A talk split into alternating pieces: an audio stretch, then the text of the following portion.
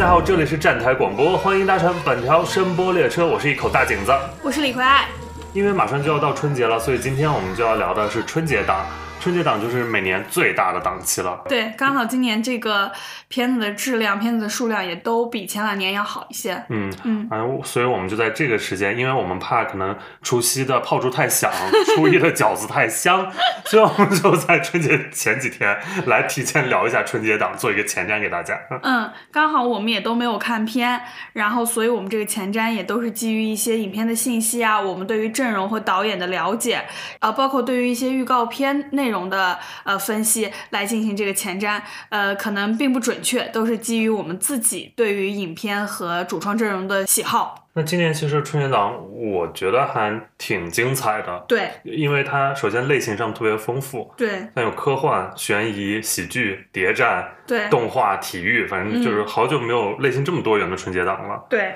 就往时候，比如像要么就是喜剧好几部，要么就是那种主旋律大战争题材有几部，对，嗯，很少见这么多元。嗯，另外就是比如像年代上面，这次我们里面有古装片，有民国的，还有九十年代的，有当代的，也有未来的，就是整个的面向都是非常丰富的。对。那今年确认角逐春节档的七部影片，你有没有按照一个期待指数排出一个你最想看的呢？我这边其实都挺期待的，除了《熊出没》，然后因嗯为一直都没有看，剩下几部，然后中国乒乓也比较一般之外，剩下的五部都是特别想看的，嗯。尤其是像《无名》啊、《满江红》、《流浪地球二》这几部，还有《深海》这种，都是因为期待时间比较久。然后《交换人生》看起来也是非常春节档的一部，也会是很比较想带家人看的合家欢的片子。哦嗯，我还认真就是有一个 完整排名，是《无名》《满江红》《深海》《流浪地球二》《中国乒乓之绝地反击》《交换人生》《熊出没》《伴我雄心》，就是按照这个、哦，按照这个顺序排下来的。明嗯白。那其实，在前两天，就是整个这个春节档已经开启了预售，嗯而且它是在一月十四日早上八点开启预售的。哇，嗯真的跟抢火车票似的啊！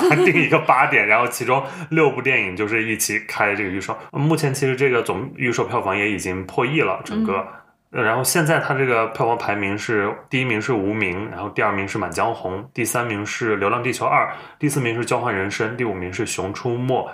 第六名是深海，然后中国乒乓因为一些技术原因，就是还没有开预售。对嗯而且它我们今天刚看的消息是，它已经正式改档为大年初三上映了。嗯，那你有买票吗？没有，我也没有。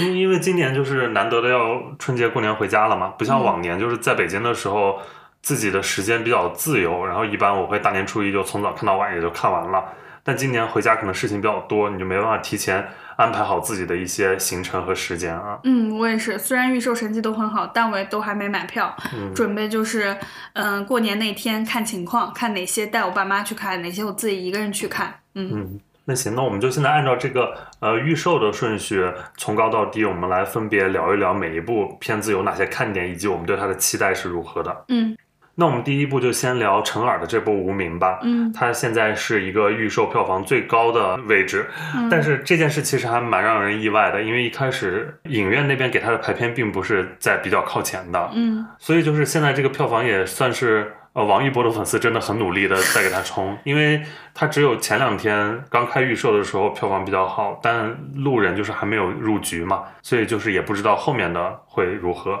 那《无名》这个片子是由博纳影业出品的，陈耳编剧并执导，梁朝伟、王一博领衔主演，周迅、黄磊特别出演，森博之、董成鹏、王传君、江疏影、张婧仪主演。该片是一部描写中国地下党的谍战电影。陈耳这次他是将目光聚焦于一九三七年至一九四五年的革命时期，然后这是一个上海一个比较艰难的时刻。中国共产党领导的中共特科在上海周旋于重庆、汪伪、日本间谍机构之间，通过错综复杂的敌后情报系统策反敌人、获取情报、诛杀汉奸，然后建立更广泛的统一战线，这样一个故事啊。然后无名其实就是指在这个革命事业里面的这些无名者。嗯然后这部电影是一百二十八分钟一个二 D 电影，然后而且有 MX 的格式。呃，其实呃陈耳的片子也好久没有看到了嘛。嗯嗯、这一次应该是一个方言片，会有一些沪语对白，但是他们主创也有对辟谣，就是说，说我们不仅有上海话，还有广东话，嗯，还有普通话。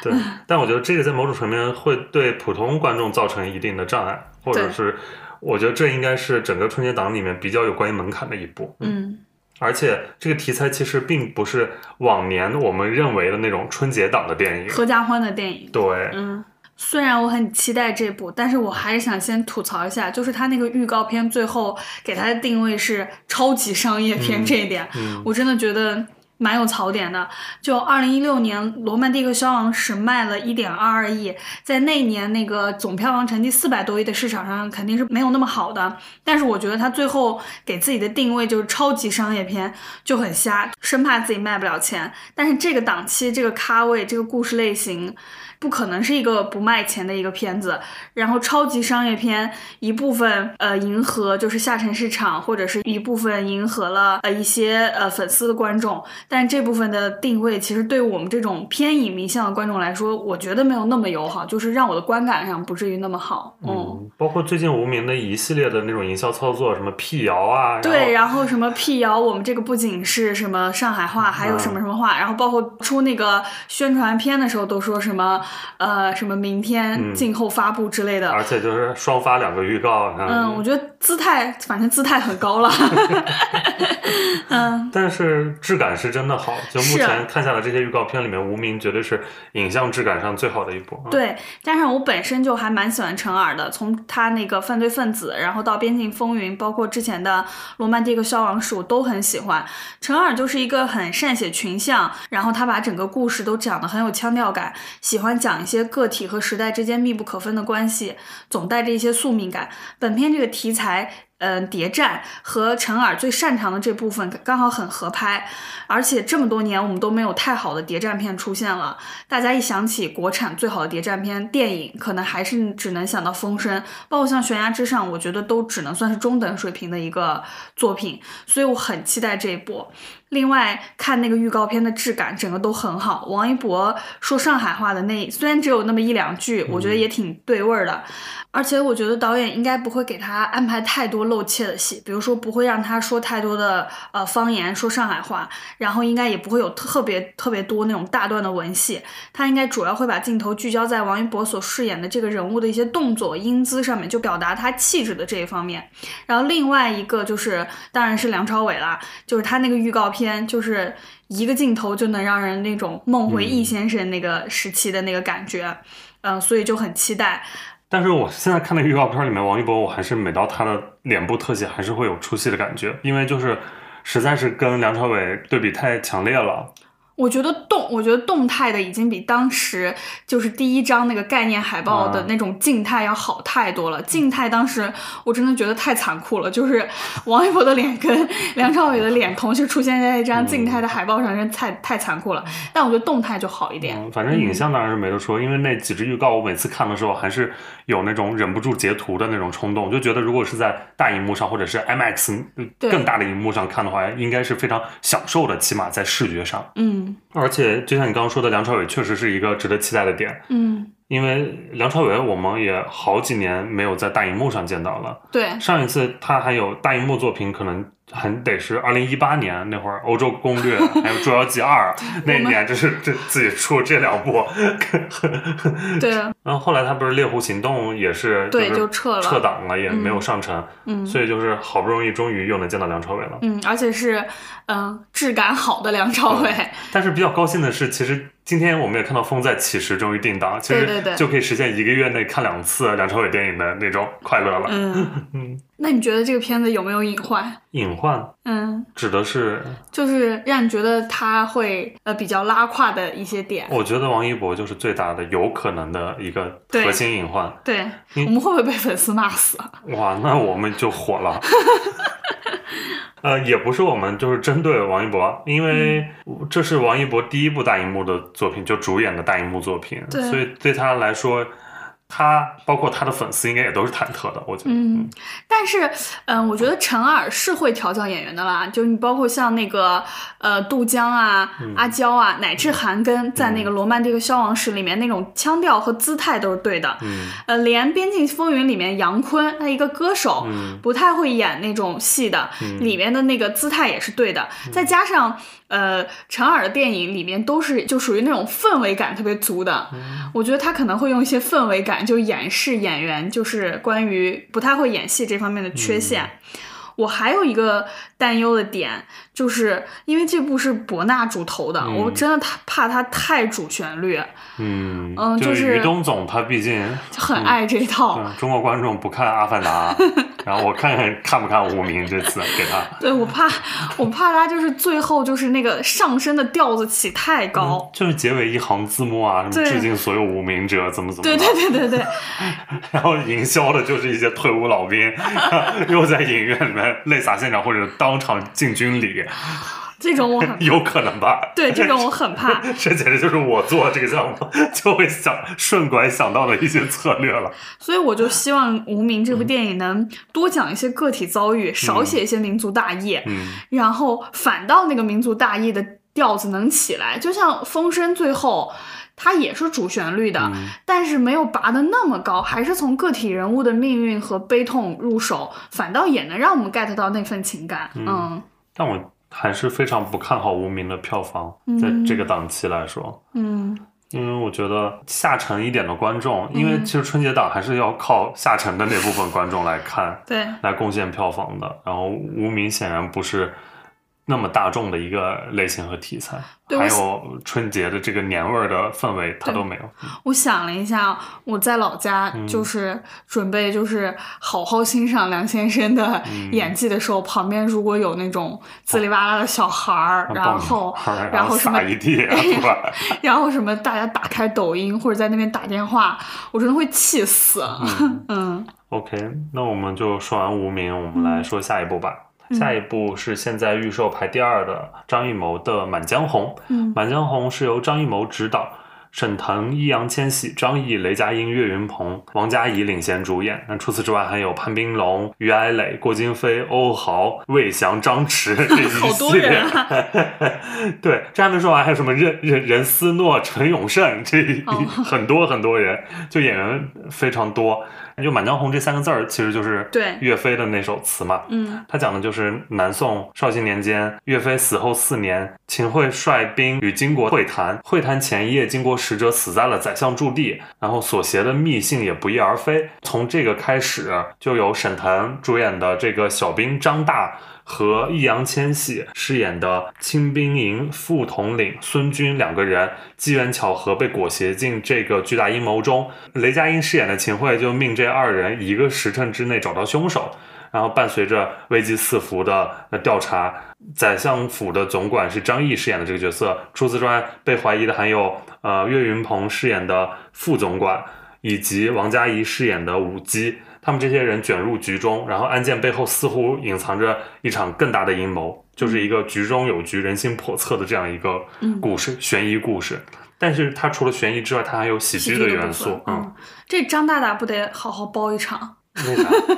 因为他主角不叫张大吗？我还没反应过来，沈腾饰演的张大，然后张大大会包一场，妈呀！对，然后这电影它是欢喜出品的，猫眼主发行，一百五十九分钟，是今年春节档第二长的一部。嗯然后它整个也都是二 D，呃，有 IMAX 的格式。嗯，其实他这个阵容算是春节档最强的，最强了。啊，嗯，因为而且全员都是春节档的常客，而且全员都是就是好卖的。对，都是扛过票房的春节档的常客。你呃，就包括张艺谋，他是去年春节档对，就就有《狙击手》，当时他是那个档期里面口碑最好的。嗯然后除此之外，主演像那沈腾，他就几几乎是每年春节档都有他。你像嗯李焕英，然后《疯狂外星人》《飞驰人生》，对，易烊千玺也是去年两部，嗯水《门桥奇迹笨小孩》，张译是《红海行动》，当年票房黑马超成为第一。雷佳音也很多次了，那刺杀小说家、是吧？嗯所以就是整个这阵容就是一对老熟脸儿，算是大家都比较有好感的演员，而且嗯，虽然之前我对那个呃狙击手和悬崖之上的观感都一般，但是毕竟是张艺谋嘛，嗯所以我还是非常期待。而且张艺谋这种拍古装的这种又是带有悬疑元素的，我还是挺期待的。是因为古装加悬疑加喜剧，这就是三枪拍案惊奇的这样一个类型搭配。所以我我好怕它是南宋版的三枪拍案惊奇。对啊，你看到这些东西，一开始不会觉得，尤其是他们新的一支预告片，就是主打喜剧的对，是可能是为了就是吸引一些普通观众来买票的话，就有点放大那个喜剧元素。嗯，虽然我们都没有看过片啦，但是我们朋友圈里有些人看过了，都说其实里面悬疑元素做的是特别好的。嗯但是我觉得可能是出于宣传的考虑吧，还是有点放大喜剧元素。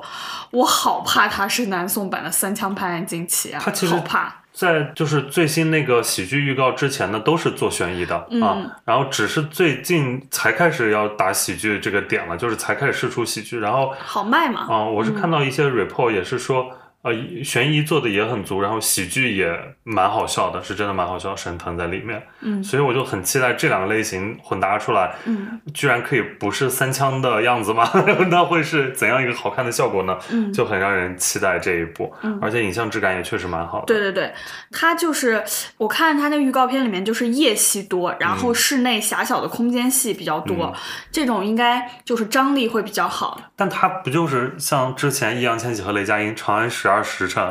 嗯，长安十二时辰最大的问题，我就是拖的，就是就是明明是十二时辰，嗯就是二十四小时的事情，反倒就因为拖了太久，然后这个刚好我看到也有人说说很有可能是一个等时电影。对，因为它也是里面一个时辰限时破案，一个时辰刚好两小时嘛，这个片子就是两小时再多半个多小时，所以对，很有我觉得如果它这个叙事节奏好的话，应该会比、呃十二时辰要好很多。是因为嗯。像上一部《狙击手》，其实也就中间部分也算等时电影了，嗯。就是也是那种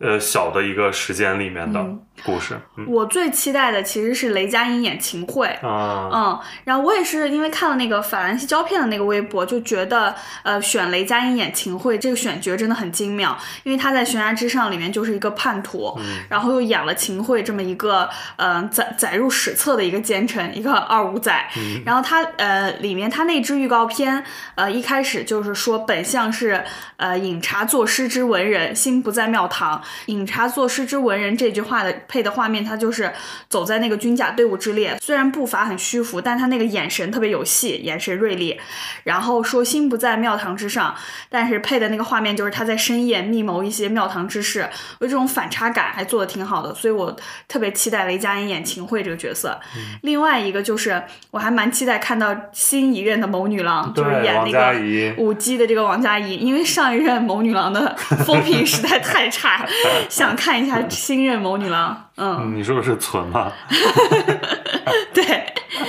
嗯对，我我居然这就是居然这部没没找存哎，居然是找了新任哎。因为拍这个的时候存已经就是不保。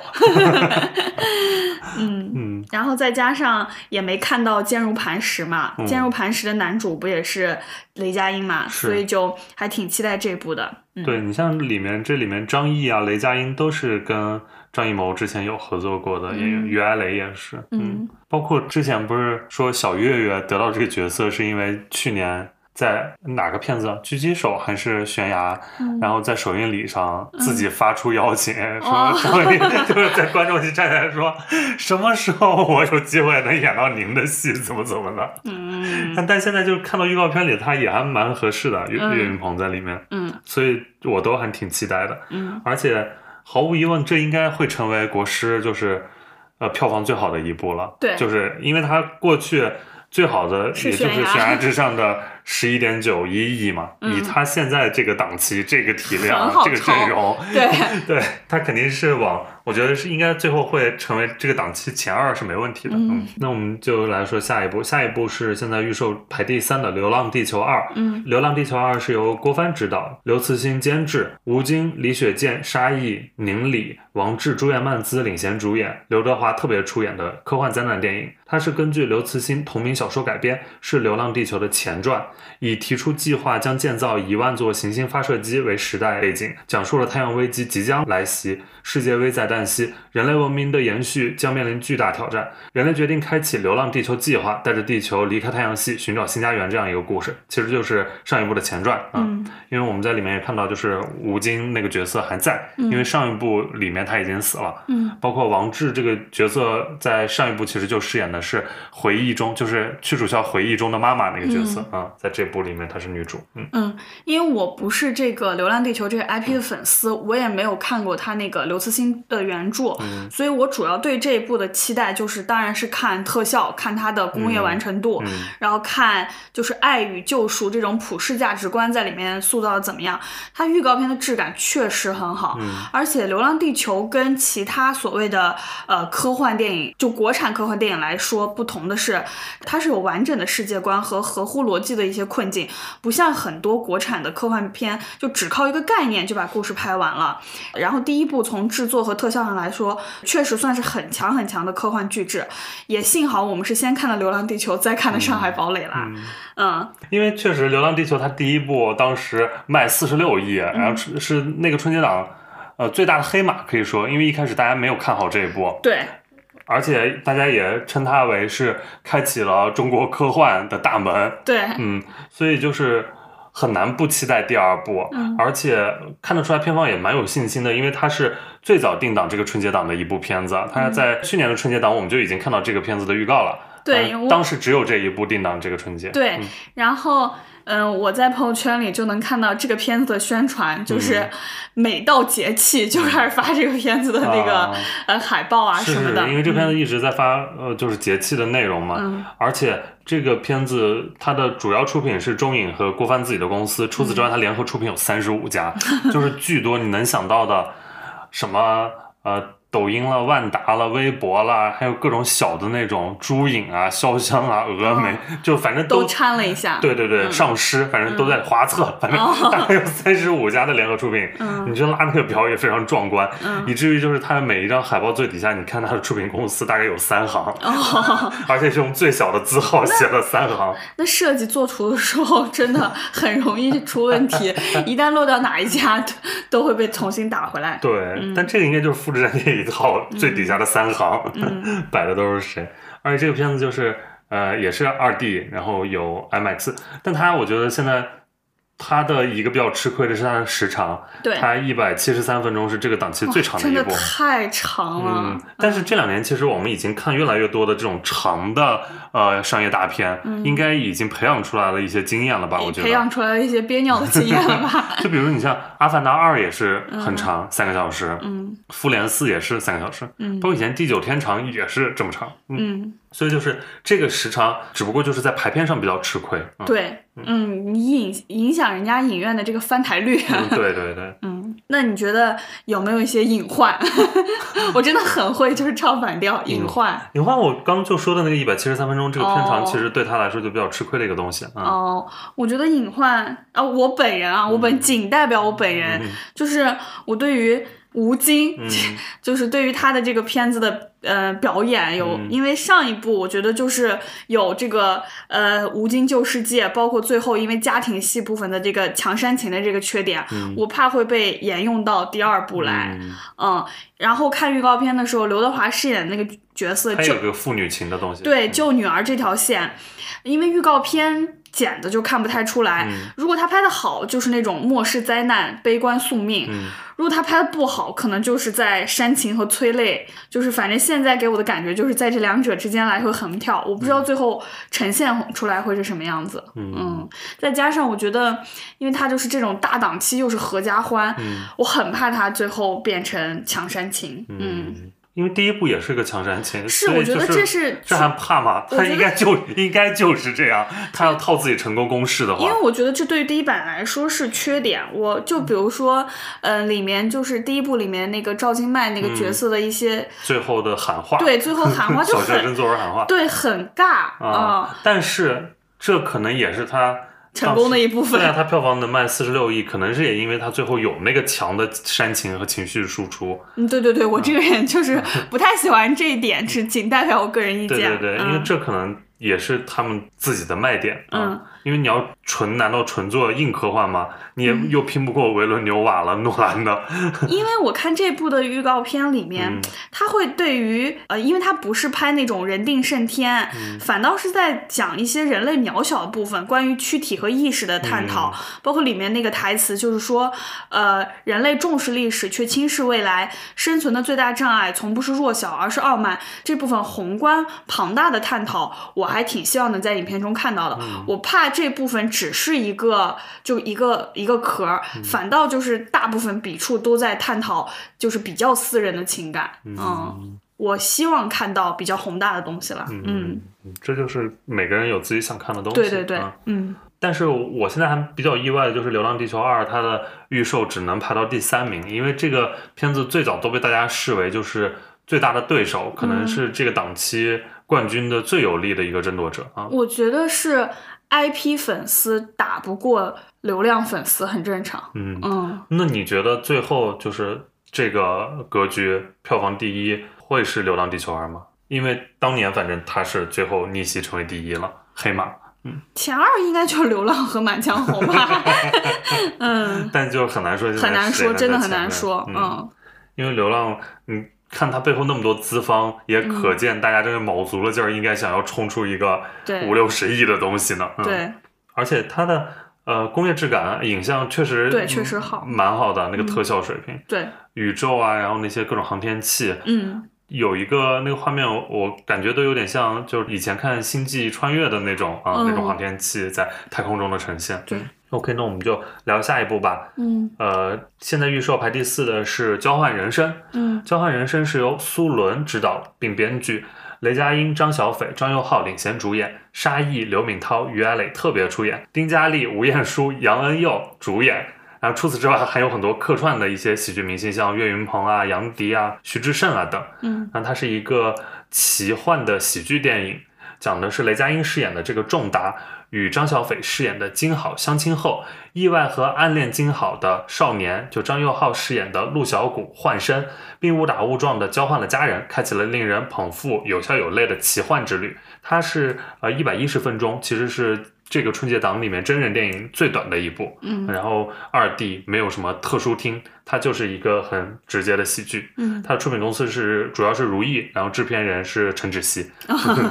导演苏伦是之前拍过《超时空同居》嗯当时那个片子也是一个这种比较小的奇幻的，然后爱情的一个片子，对这个也是雷佳音主演，嗯对，然后这个导演就对这种带点奇幻色彩的这个题材，嗯，然后又是那种体量和格局比较小的比较小的这个嗯题材，就很着迷，对，很着迷。啊，是一些小品或者小甜点的那种感觉。对，因为当时那部片子其实，在二零一八年它是五月十八日上的，并不是五一这样的大档期，嗯但反而拿到了九亿的票房。这部当时我妈来北京，我还带我妈去电影院看超时空。同居是不是对？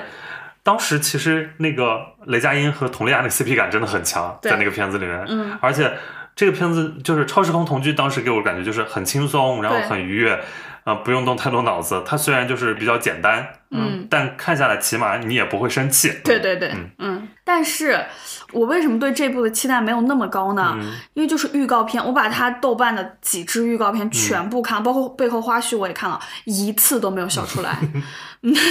然后但是因为超时空同居当时也不是主打笑点多这件事，哦。也不是像麻花的东西。嗯。是是。是，反正嗯，因为预告片一次都没有笑出来，所以我嗯就期待就没有那么高。而且它里面有一些就是什么呃龙虾跟龙虾拍照，然后撕下双眼皮贴这种网络老梗，嗯。我就是不太感冒。而且我最担心的是里面它又就是有一些就是我们传统认为的喜剧咖的大客串，嗯。呃，当然除了岳云鹏以外，还有徐志胜、杨迪这种，就是我怕就是讲一些尬笑话，就是让他们出来硬搞笑一下。嗯，不过还好的一点是，就因为是女导演的作品，起码都是那种男男交换身体，就是嗯主打一些反差萌。哦，不会有一些性别上比较对，低俗的那种笑对，料，不会像开心麻花一样搞一些性别差异的下流对梗。男女换体那种就。对我看他的那个笑点，主要都是在于少年感、少年跟大叔和大叔的这嗯种反差萌上。嗯，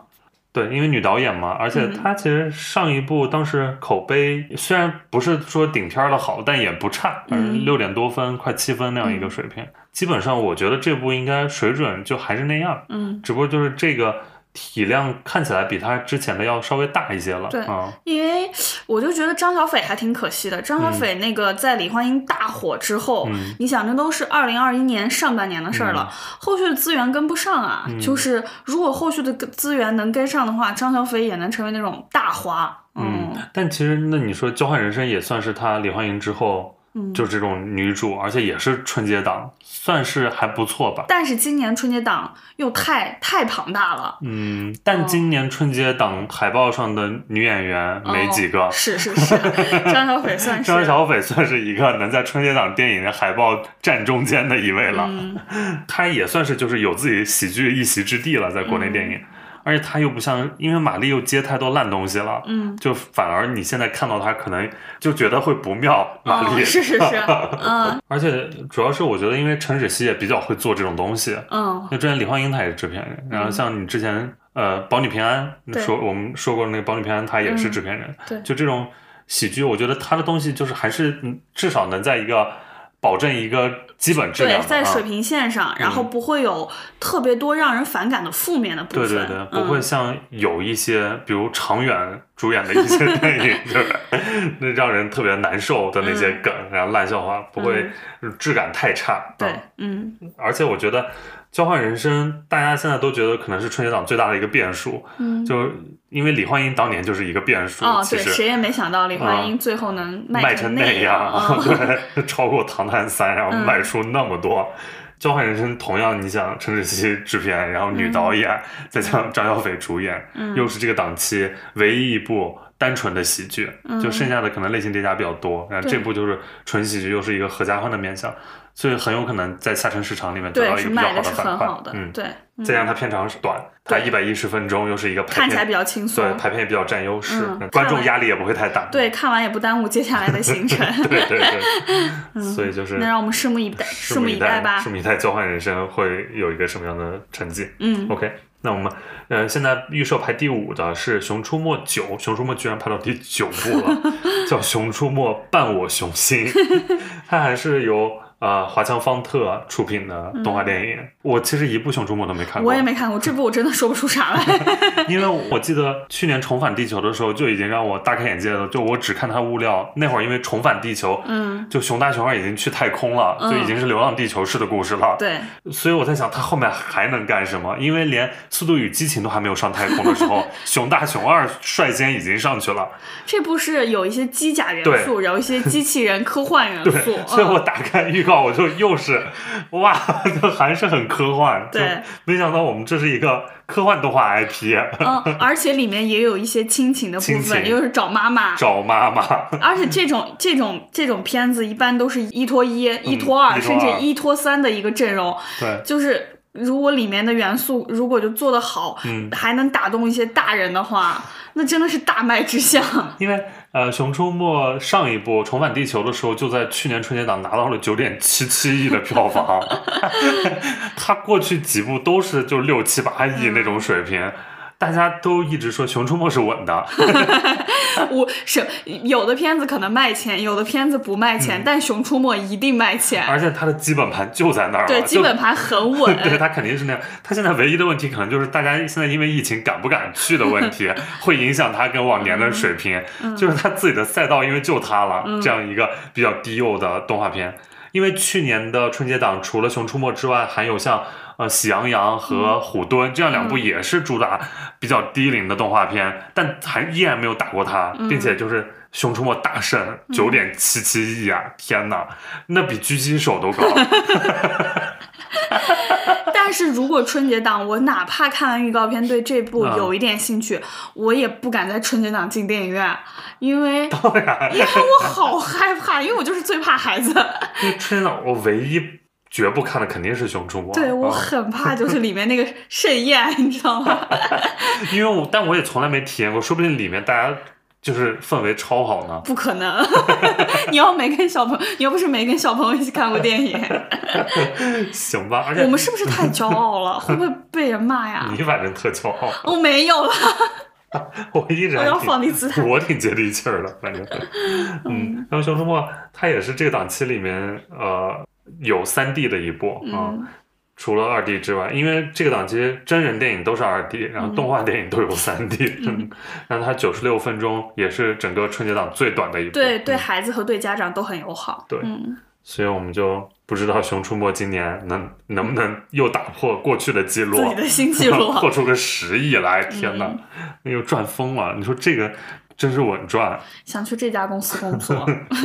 华侨方特啊，对真的每年就是干一票这个 就稳稳感觉。他们公司年终奖应该不错。他们除了《熊出没》系列还做别的，但是都没那赚钱。那。个永永之之城，永城，之城也是他们公司的，但那个就嗯没有大对卖啊、就是还是有自己得做。因为他们这个，因为《熊出没》这个 IP 做了太多年嗯了，这个《永之城》那种不上不下的，《永之城》就是，呃，有低幼的部分，又嗯有想做中国传统文化比较偏成人向的部分，你做这个度把握不好，就是讨好不了观众。嗯，那我们接下来就来聊一部看度能不能把握的好的一部动画片，嗯深海》。深海是由十月文化、彩条屋影业出品，呃，田晓鹏执导的动画电影。田晓鹏他上一部是《西游记之大圣归来》，那是二零一五年的一个片子了。国漫之光，对国漫之光，当时卖了九点五四亿，呃，也被说是国漫崛起的一波，嗯嗯，所以这这一部《深海》就是田晓鹏呃历时七年磨出来的这样一部新作。嗯该片构建了一个不同于以往的全新的海底世界，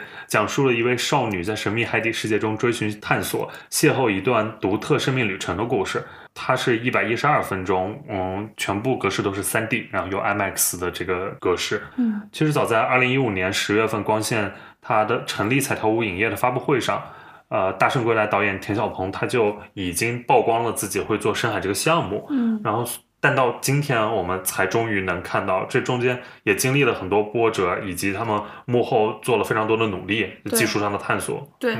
嗯，就是在中国做动画真的挺惨的。嗯我看了一下他一些幕后的东西，就是这个导演这个团队甚至经历过两次下大雨，然后发大水把办公室淹掉，损失了四十几台电脑，然后就是这个素材整个就做报废，然后包括他们研究这个粒子水墨嗯这个技术，然后也花费了巨长时间，就是等于这个难度真的很高，然后。嗯，所以我就觉得在中国做动画真的是一件，你除非就你真的是只有特别热爱动画，你才能做下去。嗯，嗯。反正深海也是我这个档期特别期待的一部，嗯。因为从姜子牙当时片尾彩蛋里面就已经惊鸿一瞥，我们看到了对那对。绚丽多彩。对绚丽多彩那一段儿。嗯。因为这个画面我反正是没见过的啊，就觉得很特别，然后想嗯看最后的呈现。应该是蛮震撼的，而且嗯。最近几支预告片里面视效确实非常抢眼啊。对，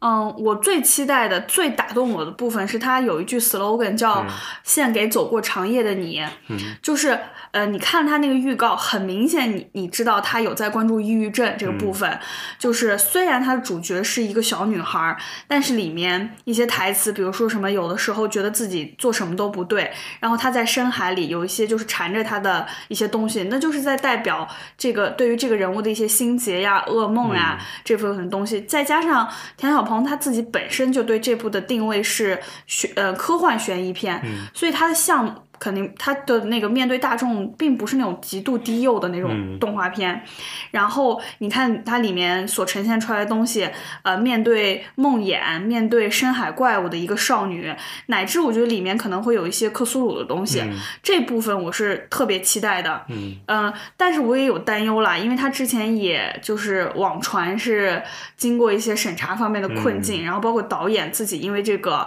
也有过一些在社交媒体上的一些表达，嗯我就嗯很害怕，就不知道他面对大年初一这样一个合家欢的档期，他最后能保留多少，最后能跟观众呈现出来多少他最初想要呈现出来的东西。嗯，因为也是他这个片子去年国庆当时就想上，对，最后也没上成，然后也不知道这几个月又经历了嗯什么。但至少大年初一我们又能看到他已经算是很幸运的了。对，我看最新的预告也是非常好奇，就是女主她的嗯。这一部分，因为有呈现她的一些，应该就是把她的心理的一些问题，然后外化成了各种各样海底的遭遇对，啊，嗯。我还蛮好奇这一部的。再加上她那些。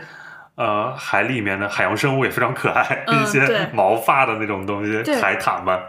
就很萌。嗯，这部特效确实做的还挺好的，就是看，尤其看到毛发的部分，嗯因为我们这些不太懂技术的 这些，就是都知道，就是在动画里面毛发这部分，尤其水水和毛发是最难做的嘛。刚好深海就是主要就做这两部分，然后呈现出来确实效果很好。嗯，对，所以就是非常期待，而且我就想找一个比较大的厅、比较亮的厅啊来看这个，因为我觉得它视觉上起码是一定会震撼到我的。嗯，呃，但但我觉得这个片子可能也是存在一定门槛的，就是因为它现在这个定位，嗯。嗯，在春节这样时间，呃，很难就是瞅准哪一部分人群是一定是他的受众。嗯，啊，因为小朋友可能就会看《熊出没》了，对然后再大一点的人有那么多选择，对，所以我觉得这次深海可能在这个春节档也比较难，就对会比较艰难了。嗯，对，看后续怎么样吧。对，因为它嗯目前在已开预售的六部里面，它排倒数第一，然后比《嗯熊出没》还少。你就说《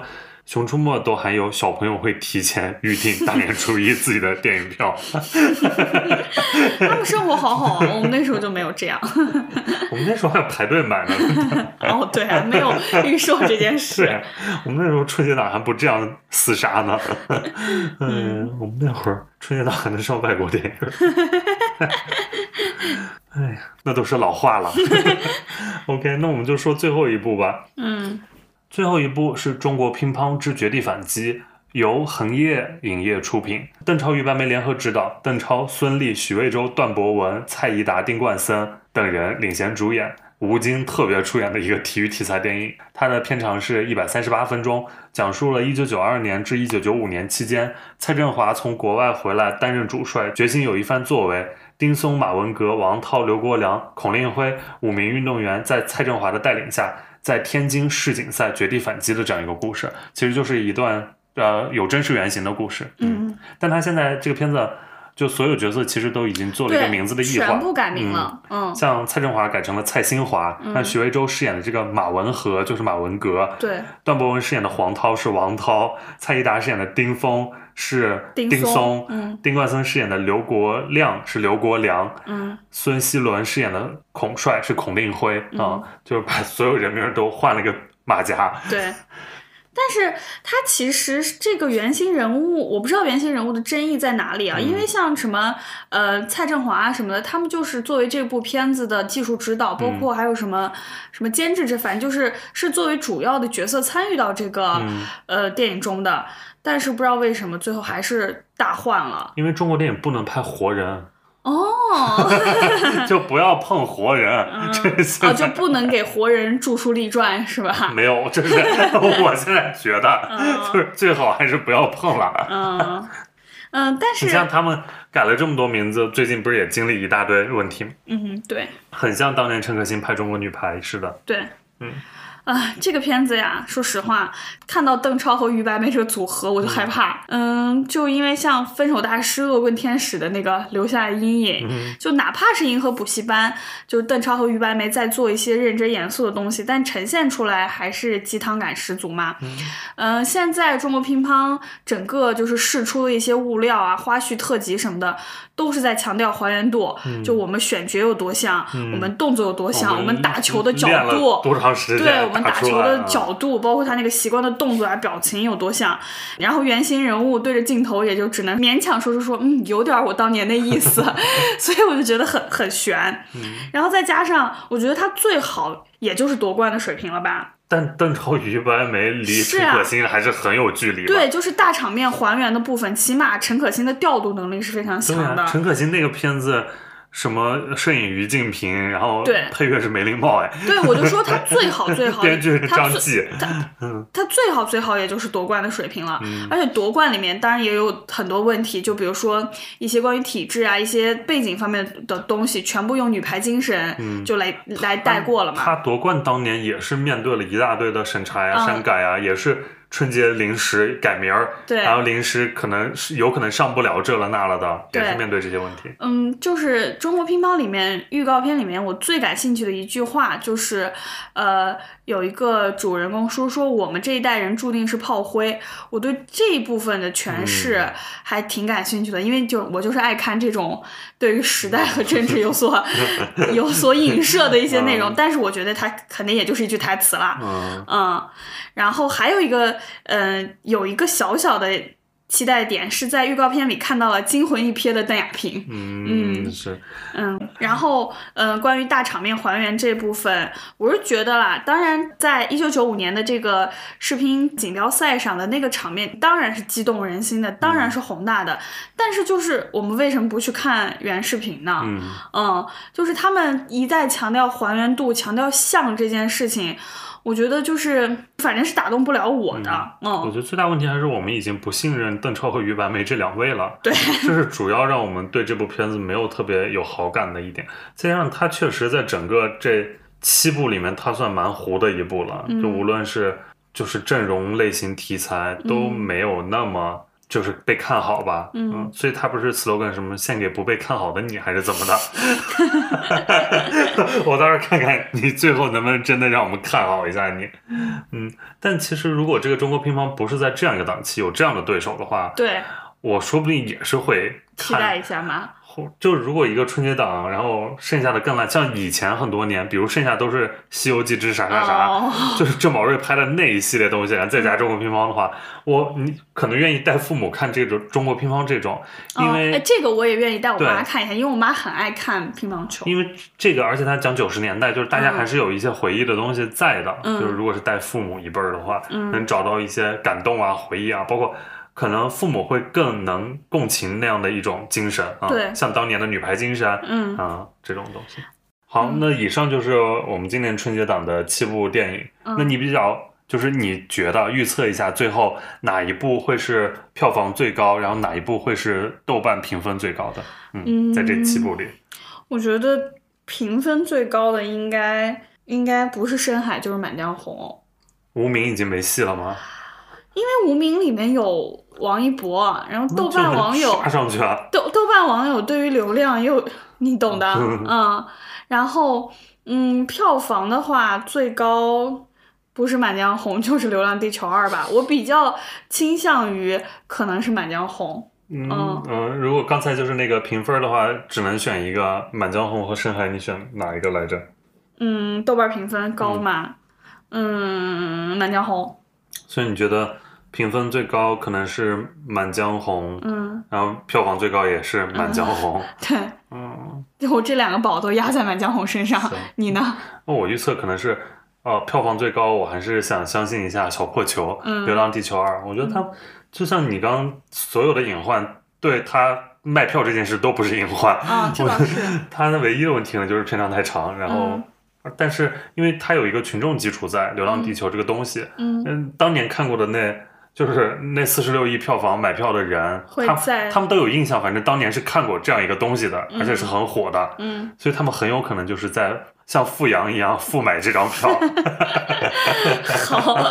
所以我猜他的，再加上他背后资方实在太多了，我觉得大家都卯足了劲儿，肯定想做个大的出来。嗯流浪地球二》是我觉得会成为票房冠军的，嗯，然后口碑第一，我可能会觉得是《深海》，哦。因为我，觉得它因为排片少，看的人少，所以就是口碑会 就是评价会好一些。嗯。你就不是一一般看的越多，不是越往下会掉对，一些。因为就是你主动去买的话，肯定就是嗯，是喜欢是这个受感兴，趣喜欢，然后买票发现真的喜欢，真的好，啊！嗯。所以我是这么个逻辑，我才嗯，好的，感觉今这个感觉这个春节档又要花不少钱了，是因为票价真的好贵，现今年在，春节档大家就吐槽，一个是为啥越来越长，就是这个片长整体都非常长，有嗯两部快三个小时的片子。嗯另外就是这个票价特别贵，嗯但，票价贵我也能理解，那电影行业有多难，就是影院那边对，就指着春节档赚一下，啊说真，的，是影院真的很难了，嗯嗯。然后再加上我们本身也是这个行业的从业者，所以就是也挺希望就是各个环节都能多赚一点的话，这个才能持续的运营滚起来。是再加上我看过《阿凡达》的票价之后，我现在好像 对对对对对，还是阿 要说贵还是阿凡达贵。对啊，就是已经就是把我的觉得贵的价格已经定在二百多那儿了。阈值已经高了。是，所以春节档就觉得还好，但春节档一个问题就是，咱回家过年经常还要请带一些家人什么的，对就一次就要买好几张。对我带，如果我带我爸妈去看，然后比如说一天看两部，嗯就不说钱方面的问题，我真的觉得我爸妈受不了，嗯就是在电影院里坐那么长时间。嗯，但还有另外一个问题就是，可能非影迷就不是像我们一样的人，未必现在还会进影院了。哦大家的观影习惯的问题哈。对因为前两年确实有大年初一进影院看电影的这种观影习惯。对，现在娱乐方式更多，再加上新冠，然后很多人会担心，尤其是下沉的一些城市，嗯，啊、他们可能再加上你想，还会全家人，大家又带着老的，又带着小的一起进影院，都觉得。再加上春运之后，这个人流动的非常多，然后就是风险也会增加嘛，嗯所以就是还是充满变数的一个春节嗯，档。很难讲谁是最后的赢家。好，那今天我们就说这么多。如果有哪一部真的特别好，我们看完之后很喜欢的话，我们也有可能在年后的时候再来聊一聊，嗯，聊一部或者聊几部都有可能。好的嗯 接下来我们就年后再见了，年后再见，祝大家过个好年，祝大家春节愉快，拜拜。拜拜。死忘记我，让恐惧亲吻我，来摧毁我深爱的一切。可人夺不走我的选择。